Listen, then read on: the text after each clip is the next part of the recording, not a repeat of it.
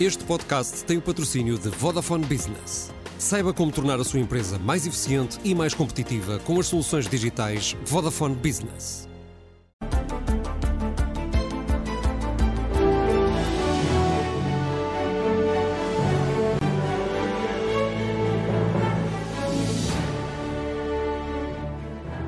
Boa noite, bem-vindos ao Expresso da Meia-Noite, um programa feito semanalmente em colaboração entre a SIC Notícias e o Semanário Expresso. Estamos mesmo à beira do fim do ano e da entrada em 2024. E se olharmos para trás, podemos dizer que 2022 foi, se calhar, o ano da guerra da Ucrânia e 2023 ficou seguramente marcado por ser também o ano em que a guerra voltou ao território da Palestina e de Israel.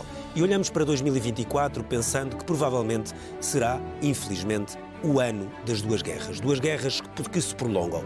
É para isso que vamos tentar olhar neste programa com eh, João Vieira Borges, é eh, professor de Estratégia e Relações Internacionais e comentador habitual eh, aqui também na SIC. Susana Fresh é correspondente da SIC e do Expresso em eh, Bruxelas, Bruno Cardoso Reis, que também é professor de Relações Internacionais e comentador habitual na SIC, e o Nuno Ramos de Almeida, jornalista, editor de Notícias e eh, comentador SIC. Começo eh, pelo João Vera Borges.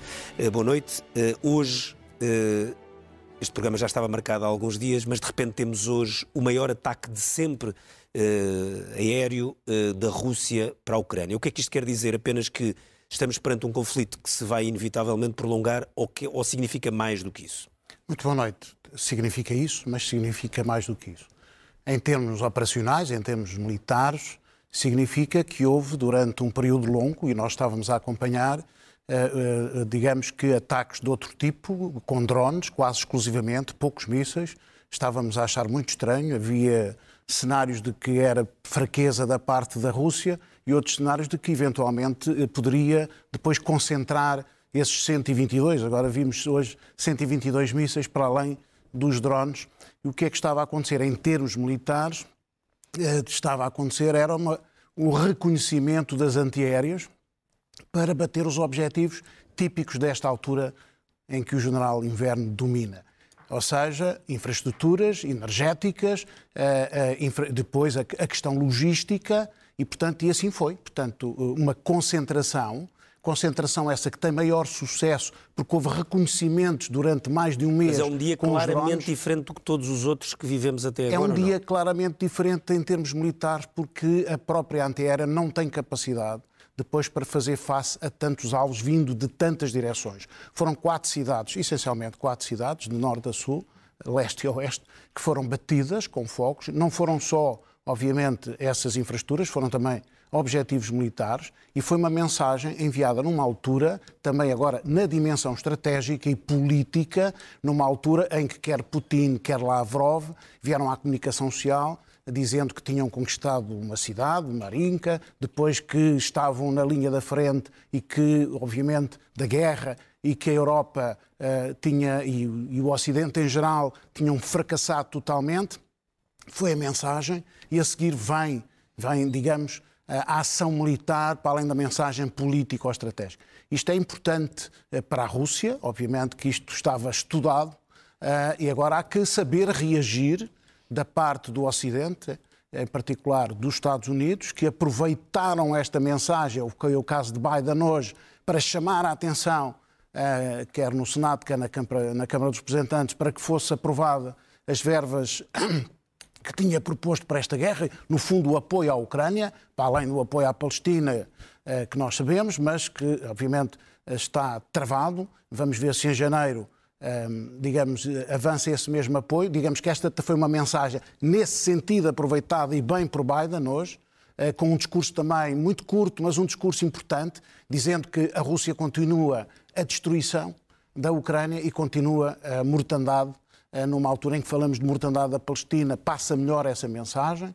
Relativamente ao Ocidente. Mas há um outro, repare, eu se calhar vou simplificar demasiado, mas do ponto de vista para, para um professor de, de, de estratégia militar pode parecer, eh, será seguramente uma pergunta errada, mas, mas é também um sinal de que a Rússia pode ganhar uma guerra.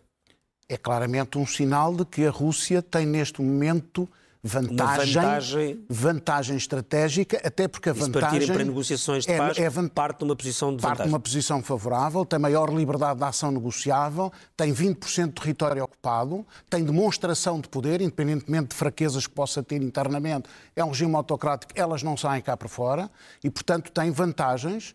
eh, e é nesse sentido que tem que haver reação do Ocidente, não só dos Estados Unidos, mas na Europa também no seu conjunto. E nós vimos há pouco também a reação, em função deste ataque, houve desvio de um dos mísseis em território polaco, entrou a 40 km e 3 minutos em território polaco. Obviamente, o primeiro-ministro da, da, da, da, Polónia reagiu, reu- reuniu o Conselho Superior de Defesa Nacional e, a seguir, passou a mensagem para o secretário-geral da NATO e é uma preocupação que, obviamente, vai levar a reações, digamos, políticas e estratégicas da parte da Europa, ah, no sentido de. porque estávamos adormecidos. A guerra, sobretudo com a Palestina, adormeceu um pouco a questão da Ucrânia e isto hoje foi uma mensagem forte da Rússia, mas também certamente vai haver reações da Europa e do Ocidente em geral. Eh, Susana, eh, tu tens, trabalhas, enfim, em Bruxelas. Eh, O apoio da Europa à Ucrânia foi um apoio bastante inequívoco numa primeira fase. Eh, Nos últimos tempos isso tem se transformado numa coisa com maior porosidade, no caso da Hungria, não só.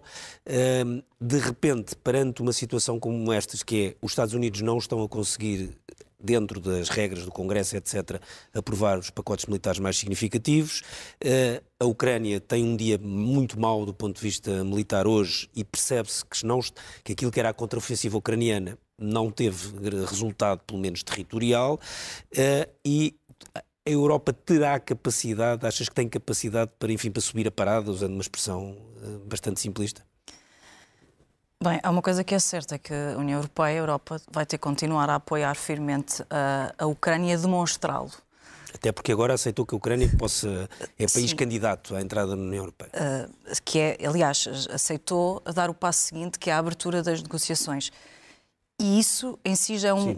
Por isso era tão importante ter uma decisão em dezembro, mesmo que o dinheiro e o pacote financeiro não tivesse fecha- ficado fechado. Vai, bem, Decisão, que- decisão sobre a adesão do, sobre o Sim, princípio eram da- duas decisões uh, e uma delas tinha que ser, pelo menos uma decisão tinha que sair. Saiu, que eu acho que é a decisão politicamente mais assertiva, que é dar um sinal, se quiseres, de uh, nós estamos ao lado da Ucrânia, porque não sabemos quando é que a Ucrânia vai efetivamente fazer parte da União Europeia, isso pode levar até décadas.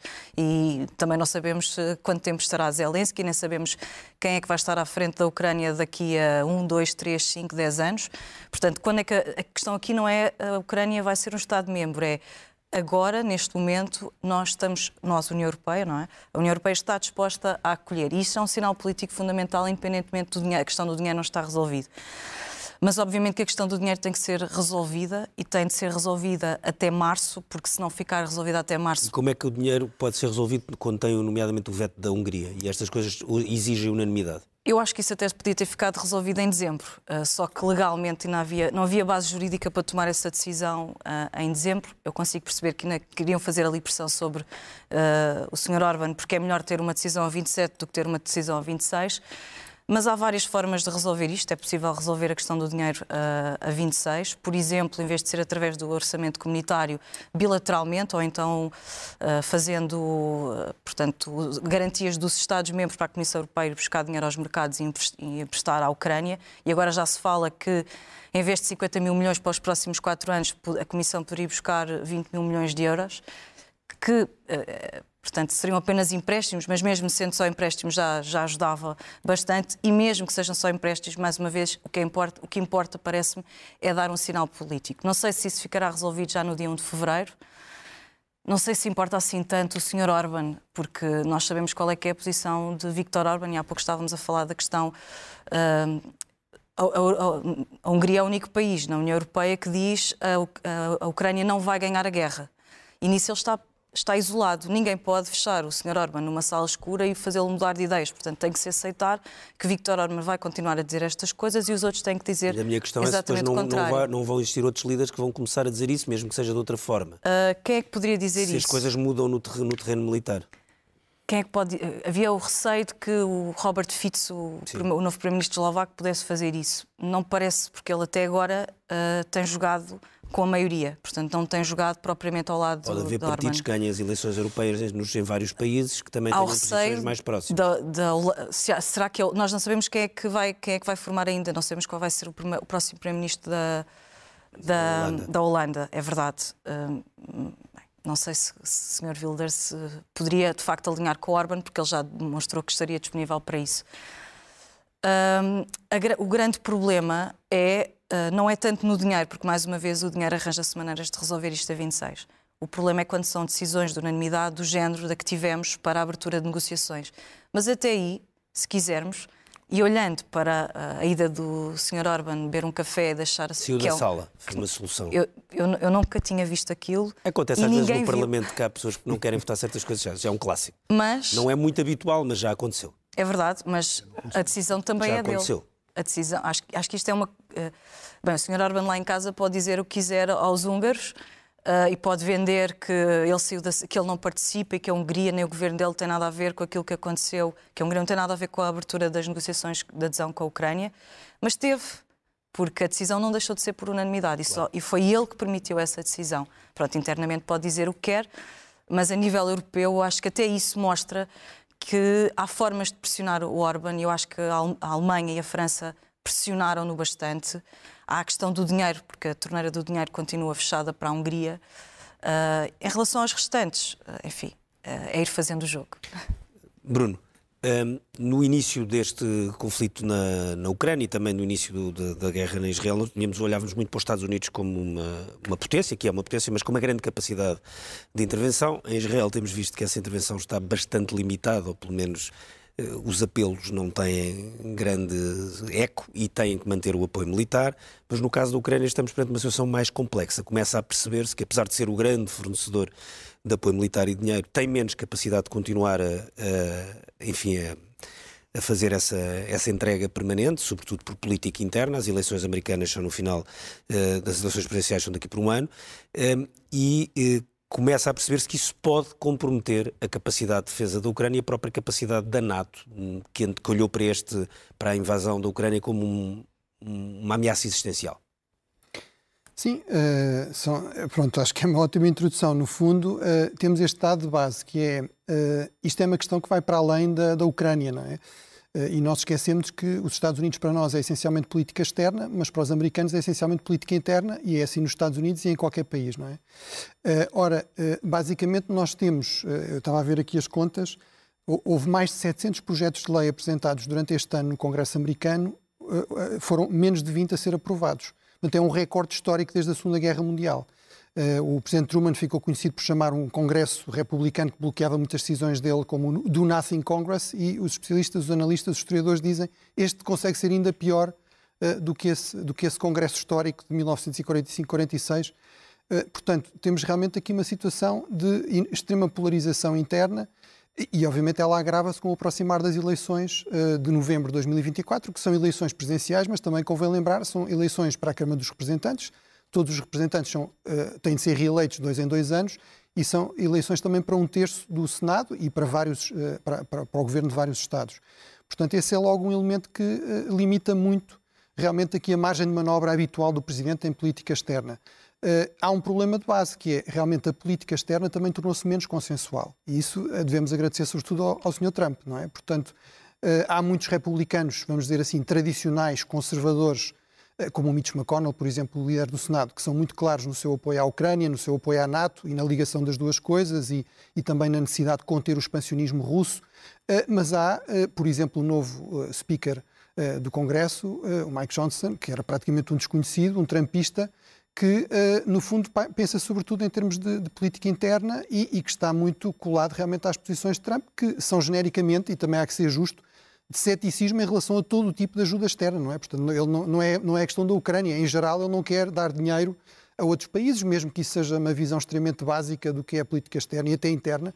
Na verdade, muito deste dinheiro, por exemplo, este programa de 60 mil milhões de apoio essencialmente militar, muito desse dinheiro, na verdade, é para a indústria militar americana, que está, no fundo, a produzir e a empregar como, como nunca casa, neste contexto. Não é? Mas isso é, é, algo que depois o Trump não, não quer perceber ou, ou, ou, que não vende eleitoralmente. Não é? E, portanto, ainda por cima temos esta questão que é uh, os republicanos ligaram o apoio à Ucrânia a um reforço muito significativo da, da, da, defesa da fronteira, como eles dizem. Portanto, medidas repressivas em relação à imigração. Isso cria problemas ao Presidente Biden porque é muito impopular em certos setores do Partido Democrático. E, portanto, realmente a Ucrânia tem este problema de base que é, há um aliado que é indispensável e insubstituível, que são os Estados Unidos, que, eh, no fundo, passaram a ser um aliado mais incerto neste contexto eleitoral. Vamos ver, quer dizer, não é impossível que em, em janeiro isto se resolva. Uh, tem sido assim que tem acontecido em relação uh, a todos os grandes temas da política americana, Mas interna e externa. se resolver em janeiro? É, uma, uma, decisão in extremis de chegar a um compromisso e, e, portanto, haver cedência do lado democrático em relação à questão da fronteira e, e, e à migração. E a, e a capacidade haver... militar da Ucrânia, neste momento, é crível que consiga aguentar aguentar mais um mês ou dois sem, sem que tenha percas de território mais significativas? Esse é um dado muito interessante. Pegando nesta questão dos mísseis, por exemplo, eu acho que aqui ainda há um teste muito importante a fazer, que é, isto é uma estratégia deliberada da Rússia e sustentável, ou seja, eles agora vão começar a fazer com intervalos de poucos dias ataques deste, desta dimensão. Se for assim, isso vai criar um problema enorme à Ucrânia e um problema adicional em relação a isto que estamos a falar, que é vai criar uma sobrecarga enorme sobre os sistemas de defesa antiaérea que vão precisar de muito mais munição e essa munição tem de ser fornecida. Não é? Uh, depois temos outro problema que é, uh, objetivamente, a Ucrânia está muito melhor armada hoje do que estava em fevereiro de 2022. Portanto, pode-se dizer, então é garantido que, se calhar, operações ofensivas não, porque essas uh, gastam muitas munições, consomem muito material e, portanto, aí seria importante fazer isso, não tendo a certeza que há um apoio substancial do lado dos Estados Unidos porque a Europa pode apoiar muito mais, mas o problema é que a Europa não tem indústria militar para, para substituir o apoio militar dos Estados Unidos, a Europa ou qualquer país do mundo. Nenhum os Estados Unidos sozinhos gastam em defesa tanto como as outras 15 potências, as outras 15 maiores potências militares do mundo. Gastam o dobro de, de todo o conjunto dos outros países, que não são essas 15 maiores potências. Portanto, é absolutamente impossível de substituir isso. Uh, e aí, realmente, a questão é, uh, os, uh, os, ucranianos, e nós vemos isso, por exemplo, no, vimos isso no, no Afeganistão, os, os, os ucranianos habituaram-se a combater com um determinado volume de meios, com determinado equipamento, com, com munições que são exigidas por esse equipamento. Uh, será que, em termos psicológicos, em termos de moral da tropa, vai ser indiferente de repente não conseguirem fazer isso? Eu acho que não, acho que é um risco muito elevado e acho que seria, do ponto de vista estratégico, de opções estratégicas do, dos Estados Unidos e da Europa, um desastre que isso viesse a acontecer. Uh, mas também não conseguimos prever exatamente qual será o desfecho disso. Eu também uh, estou convencido que os ucranianos estão muito decididos a resistir a ficarem sujeitos a Putin, não é? a serem um satélite da Rússia de Putin. Agora, realmente, cria aqui um grau de imprevisibilidade na evolução do conflito que não convinha que existisse, nem para os ucranianos, nem, nem para muitos países europeus, nomeadamente os mais próximos da Ucrânia e da Rússia. Uh, Nuno, o, o, quando a Rússia invadiu a Ucrânia, por várias, várias argumentações, mas uma da argumentação principal do ponto de vista estratégico era para tentar, uh, de alguma forma, conter uh, que a hipótese da NATO se pudesse alargar à, à, Ucrânia, nomeadamente. O que aconteceu é, dois anos, quase dois anos depois, a NATO alargou-se até à Suécia e à Finlândia, o que era impensável até à altura, e está neste momento fechado depois da votação no Parlamento turco, eh, que a Ucrânia de repente está num processo de adesão que pode demorar muito tempo, como sabemos, como acabou de dizer a Susana, à, à União Europeia, que era uma outra coisa muito difícil de, eh, de acreditar e, portanto, desse ponto de vista geoestratégico, o mapa já mudou. Eh, no fundo, agora, a partir de agora, o que é que tu achas que pode ser o, o objetivo russo? É conquistar um território e ter ali uma zona tampão ou mais do que isso? Bom, eu acho que de alguma forma, eh, já estava inscrito na Constituição da Ucrânia a adesão à NATO e à União Europeia. Mas ninguém acreditava que fossem possíveis E quando nós falamos no, no, passado, quando, quando os ucranianos entregaram as armas nucleares, entregaram-nas contra a promessa de uma intervenção militar da Rússia, de uma não anexação da Rússia. Mas também, também se fez esse acordo na promessa de uma neutralidade ucraniana. Eu, neste momento, mais eh, a conversa de que se a guerra pode ser, eh, se ninguém acredita na Europa que a guerra pode ser ganha, eh, isto é, só o Orban não acredita que a guerra pode ser ganha pela Ucrânia, eu parece-me que isso tem muito pouco a ver com o que está com o terreno da guerra. Porque uhum. podem todos os líderes europeus acreditarem, darem as mãozinhas e, e, e rezarem, isso não vai alterar a situação. E o que me parece no terreno neste momento, isso também tem que se, se coloca para a Rússia, como se coloca para, para o Ocidente e para a Ucrânia, é que estamos numa situação que parece que é impossível ganhar esta guerra, qualquer que seja este lado. E o que nós estamos a verificar é uma sangria eh, prolongada, do, muito mais do parte ucraniana, do ponto de vista do país e da destruição do país, mas também da parte russa, que a prolongar-se não vai eh, trazer nenhuma alteração de, de equilíbrios temos uma guerra em que os meios todos, militares, eh, industriais, financeiros do Ocidente, vão para a Ucrânia. É uma guerra, de alguma forma, não só uma guerra da Ucrânia contra uma invasão, mas é uma guerra de proxies e não conseguimos alterar este tabuleiro. Portanto, se calhar era melhor começar a pensar numa outra solução. Que porque, solução? Não, a única solução possível é começar a negociar. E depois nós dizemos, bom, mas negociar é, é aceitar uma invasão e uma anexação e uma territória. Sim, pelo menos Mas isto é, infelizmente, a história do mundo. Nós estamos a falar, daqui a pouco falaremos da Palestina, e quando chegaram os judeus era uma porcentagem diminuta da população e, no entanto, deram-lhes as terras dos palestinianos. E, portanto, criaram uma situação de facto em que uma população que era minoritária num território ficou a mandar nele. Aqui temos uma situação ainda mais complexa, porque a Ucrânia inseria-se na União Soviética. Na União Soviética, a existência de ucranianos, de russos e de outras nacionalidades estavam colocados numa arquitetura que os equilibrava e temos uma situação de facto que temos um país em que existem partes da população. Isso existe em muitos outros sítios da Europa Sim, Ocidental. Claro, claro que existem, certamente. E também não. existiu, e também não, existiu no caso da Jugoslávia. Não, mas também, nomeadamente sim. na Europa Central. Há vários certo. países, aliás, na Roménia, certo, na Hungria, certo, há muitos partidos políticos que reclamam a grande mas, Roménia, a grande eh, Hungria. Mas uh, nenhum deles, o Kissinger, que morreu recentemente, tinha uma frase que o direito internacional era muito engraçado, mas era uma coisa que as grandes potências queriam fazer cumprir e estava sujeito às grandes potências, no seu habitual cinismo. E esta é um pouco a realidade. Quer dizer, eh, eh, a Jugoslávia não se tinha eh, dissolvido e implodido se a Alemanha não tivesse de acordo com essa implosão. Havia 80% da população que se considerava jugoslava, apesar de ter origens sérvias, croatas, bósnias, etc. Eh, aliás, sendo os bósnios iguais aos sérvios, simplesmente uma alteração de religião. Quer dizer, haveria, uh, o nacionalismo explodiu porque houve também potências que, que, que estiveram a favor disso. Neste momento temos uh, uma guerra entre a Rússia e a Ucrânia e temos uma situação. Eu não creio que seja possível uma vitória militar. Não sendo possível uma vitória militar, parece-me que esta vitória militar continuação... De nenhum dos lados. Nenhum dos lados. E se tivermos para dizer, do ponto de vista uh, numérico, do ponto de vista estatístico, nem sempre é verdade. Não é? O Afeganistão derrotou desde o Reino Unido à União Soviética até os Estados os Unidos. Ingleses, Mas se tivermos eh, a ver isso do ponto de vista numérico, a capacidade de mobilização e de recursos da Rússia é muito superior à Ucrânia. E andámos muito tempo a acreditar em propagandas, ainda, eu ainda me rio quando leio os relatórios dos serviços secretos ingleses e dos think tanks terminados, quando afirmam que os russos não têm mísseis. Desde fevereiro de 2022, que andam a dizer a mesma coisa e os mísseis continuam a cair. Portanto, quer dizer, fora do quadro da propaganda, o quadro real é que devem ter morrido centenas de milhares de pessoas de ambos os lados. Isto vai continuar assim. E não creio que haja uma solução militar. Eh, isso tem que haver uma solução política. Há soluções políticas que não são definitivas e se tornam definitivas. Temos o caso das Coreias, não é?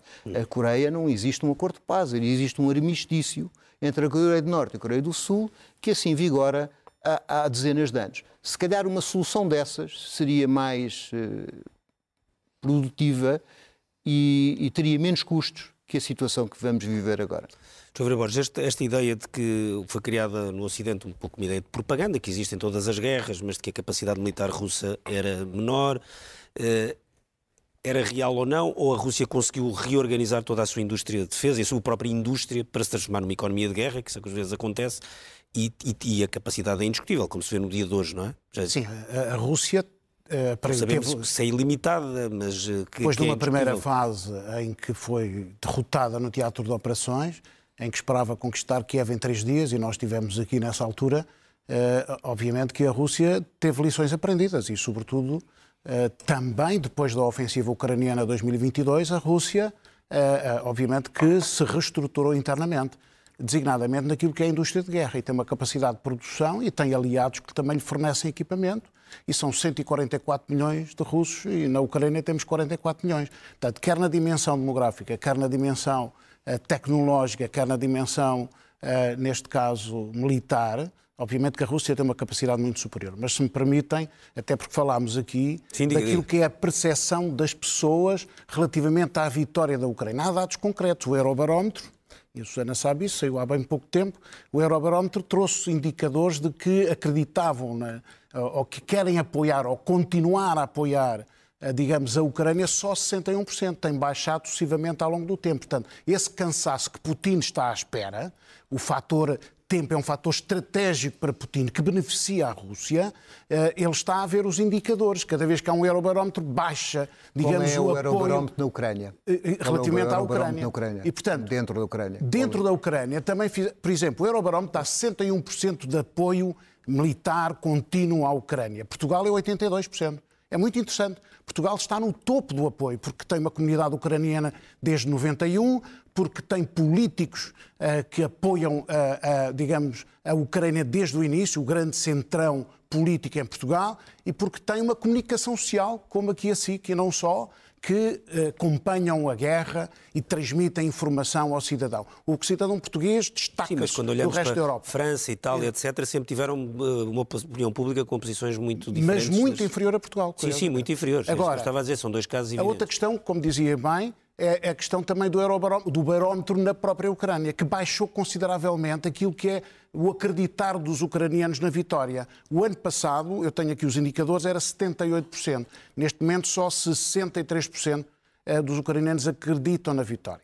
E, portanto, a questão da vitória ou da derrota eu considero desde o início, como sabem, que são todos derrotados. Portanto, não há vitoriosos numa guerra como esta, com dados de mais de 200 mil mortos. Nós estamos a falar de mortos das duas partes. É derrotada a comunidade internacional, é a derrota das Nações Unidas, é a derrota da Rússia porque morrem milhares e Putin não se importa que morram aqueles milhares. Sim, morre é uma, é, Agora já manda é prisioneiros de guerra. Para... Até já manda prisioneiros de guerra contra todas as convenções de Genebra, já há um batalhão de prisioneiros de guerra ucranianos. Portanto, é a derrota também da Ucrânia por, eh, obviamente, também ter tantas bases e não ter sabido negociar na altura certa, e, e, portanto, tem que haver cedências de ambas as partes desde o primeiro dia. E, portanto, ninguém quer ceder e continuamos uh, nesta senda e vamos continuar em 2024 e todos nós, comentadores, estamos à espera das eleições norte-americanas em novembro, porque essas é que vão ou não decidir. Mas elas decidirão, no caso de Trump, no mau sentido, certamente, em que a Ucrânia vai ter que trocar paz por espaço. E, e trocando paz por espaço, digamos, aquelas que são as normas de direito internacional que nos regem, obviamente que serão defraudadas, serão alteradas, certamente teremos um novo mundo, uma nova era, como a Rússia e a China querem. E, portanto, aqui nós estamos na competição estratégica. É uma, é uma guerra muito diferente da guerra do Médio Oriente. Esta é a guerra que decide o futuro. Não é dos 100 anos do George Friedman, mas é, é uma guerra que vai decidir Já o futuro porque, próximo. Só porque é que considera que é diferente que a do Médio Oriente? É muito diferente porque tem origens diferentes. Ah, sim, isso é, isso é... Origens diferentes. A guerra em si, a componente militar, esta tem uma componente política, geopolítica, económica, a outra tem uma componente diferente. Eh, ou seja, a guerra eh, em Gaza, nós temos um Estado contra um movimento terrorista. Aqui temos dois Estados. É uma guerra muito Sim, diferente, independentemente dos apoios. E as consequências, como eu estava a dizer, são diferentes. As consequências da guerra de Gaza vão ser regionais. Esperemos que não haja escalada com o Irão, mas não havendo, porque os outros países vão controlar a escalada. A Arábia Saudita vai controlar, a Jordânia e o Egito já estão a controlar e, obviamente, que não vão deixar que escale independentemente da intenção do Irão ser essa. Mas é uma intenção que tem limites, há ali uma linha vermelha. Esperemos que eu tenha razão rezo por isso. É, é, é, portanto, é uma guerra de consequências completamente diferentes da outra guerra. A outra guerra vai moldar o sistema político internacional. A guerra no Médio Oriente tem ligações. É evidente que tem ligações. A competição estratégica está lá, sobretudo entre a Rússia e os Estados Unidos. Aí a China não tanto, apesar da influência que a China teve no, no acordo com a Arábia Saudita, que estava prestes a realizar-se exatamente de reconhecimento de, de, Israel. Mas são duas guerras muito diferentes e esta é uma guerra, se me permite, Gaza é uma guerra que não pode durar tanto tempo não vai durar tanto tempo. como vai durar a guerra. Já está, está a durar bastante mais tempo do que se pensava ao princípio. São 80 dias, mas não vai durar 620 e tal dias, certamente como guerra quente. Agora é uma guerra muito longa como para os, para os próprios padrões de Israel. Exato, como guerra de alta intensidade não pode durar. Se fizer Israel as contas desde 1948, ela dura demasiado Exato. tempo e vai continuar a durar, vai porque continuar... ela não é uma guerra entre um Estado e uma organização terrorista, porque o problema não é apenas entre o Estado e a organização terrorista, se fosse isso era fácil. Não é? Quer dizer, isto vai continuar para além da resolução dita militar desta guerra, Sim. que eu não antevejo muito breve. Susana, queria te perguntar este tema do, do, do, Eurobarómetro. Tu há pouco dizias dentro do Conselho que é, é, o Orban, é só o Orban e mesmo o Orban vai tomar café e tal, mas depois nós sabemos isto: é na, nas opiniões públicas, e aí as posições sempre foram bastante diferentes, em vários Estados muito grandes, no caso da França e no caso da Alemanha era evidente, sempre houve uma grande parte da população que não era propriamente muito simpática a um apoio, muito menos a um apoio limitado eh, e custasse muito dinheiro à Ucrânia, mas a caminho das eleições europeias, a minha questão é se essa posição da, da, das, das opiniões públicas se o, o, cenário de guerra se mantiver este, assim como, como estamos a ver mais recentemente, ou seja, que começasse a instalar a ideia de que a Ucrânia não pode ganhar uma guerra, que a Rússia tem a guerra controlada, pelo menos com objetivos bastante controlados, que não são os seus objetivos iniciais, mas são os objetivos, entretanto, adaptados, com 20% do território controlado, se isso não pode começar a criar o tal cansaço na opinião pública e isso chegar, naturalmente, aos seus próprios dirigentes e líderes políticos, nomeadamente em eleições europeias. O cansaço é óbvio, não é? Uh, enfim, eu acho que há cansaço na opinião pública, há próprio cansaço também nos, dos próprios líderes. E há pouco falava da questão da situação impossível. E, de facto, é uma situação impossível que a própria União Europeia não sabe muito bem como é que vai sair daqui. Primeiro, porque desde o início se pôs inequivocamente ao lado da Ucrânia e, portanto, afastou-se de qualquer papel mediador que possa vir a ter e, portanto, qualquer solução, parece-me, terá que ter, uh, para além da União Europeia, um outro, uh, uma outra qualquer potência, que não seja também os Estados Unidos, mas provavelmente uh, tem havido, já tem havido tentativas de sentar à mesa a China, a União Europeia, os Estados Unidos, portanto, várias, várias, várias, várias potências mundiais. Enfim, sabemos que, o, que, o, que a América do Sul tem estado também um pouco arredada, porque também tem uma visão muito diferente em relação à guerra. Uh, e, sobretudo, uh, Vladimir Putin, em todas as tentativas que se fizeram de discutir o plano de paz de, do Sr. Zelensky, não esteve lá e, portanto, pouco serviu.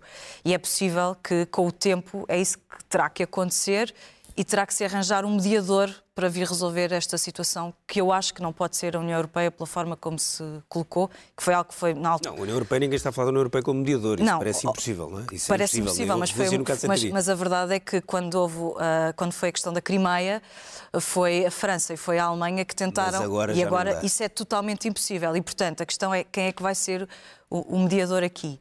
Depois há outra questão impossível, que é parece-me que a União Europeia não consegue gerir duas guerras ao mesmo tempo. E no caso da de Israel, que o Hamas nem gera, que, ou seja, foram não gera, lá, entraram é ouvida, de uma maneira, é? tiveram que corrigir, não há acordos, aí não há acordos mínimos. N não há acordos mínimos, mas não há acordos mínimos. Só para os apelos à paz, aí mas podem o, fazer. O problema é que, uh, e basta olhar para a última cimeira, a última cimeira de dezembro tinha duas questões na agenda.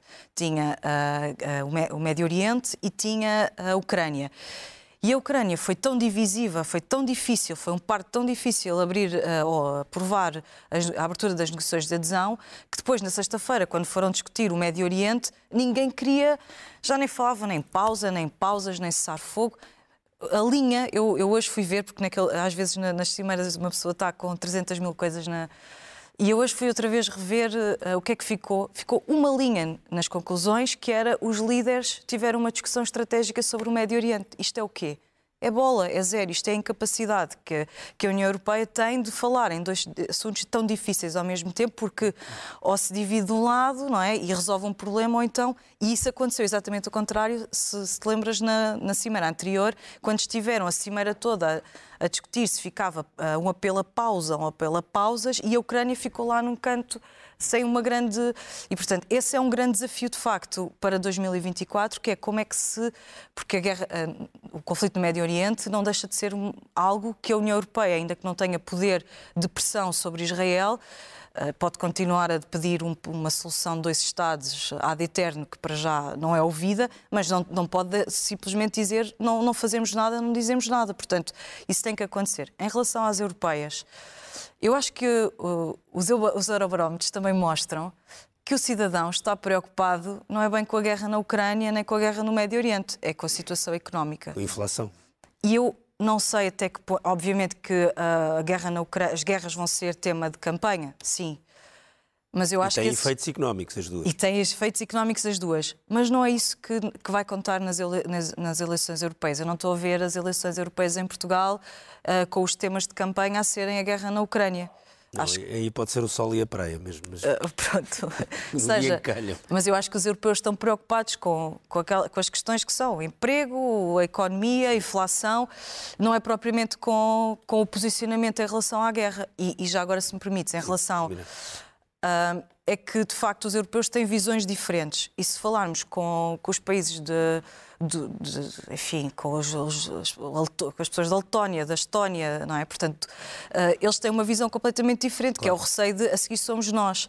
Mas se fores falar com os polacos, com os checos, já estão preocupados é com os produtos agrícolas que vêm da Ucrânia, que invadem o mercado prejudicam, e esse vai ser também um problema para a Polónia, porque o Sr. Tusk, o novo Primeiro-Ministro, já vai dizer somos pró-Ucrânia, estamos aqui na linha da frente, mas quando os agricultores começarem a queixar-se do preço dos bens, eh, ou de dizerem que não ganham dinheiro porque, porque o mercado é inundado com, com produtos agrícolas da Ucrânia, também vai ter aí um problema. E eu acho que isso vai ser tudo um pouco o desafio. Bruno, eh, o tema de, de Israel, e de, estamos a falar de uma guerra que já tem 80 dias, está a entrar em 2024. Achas que ainda vai ser uma guerra de 2024?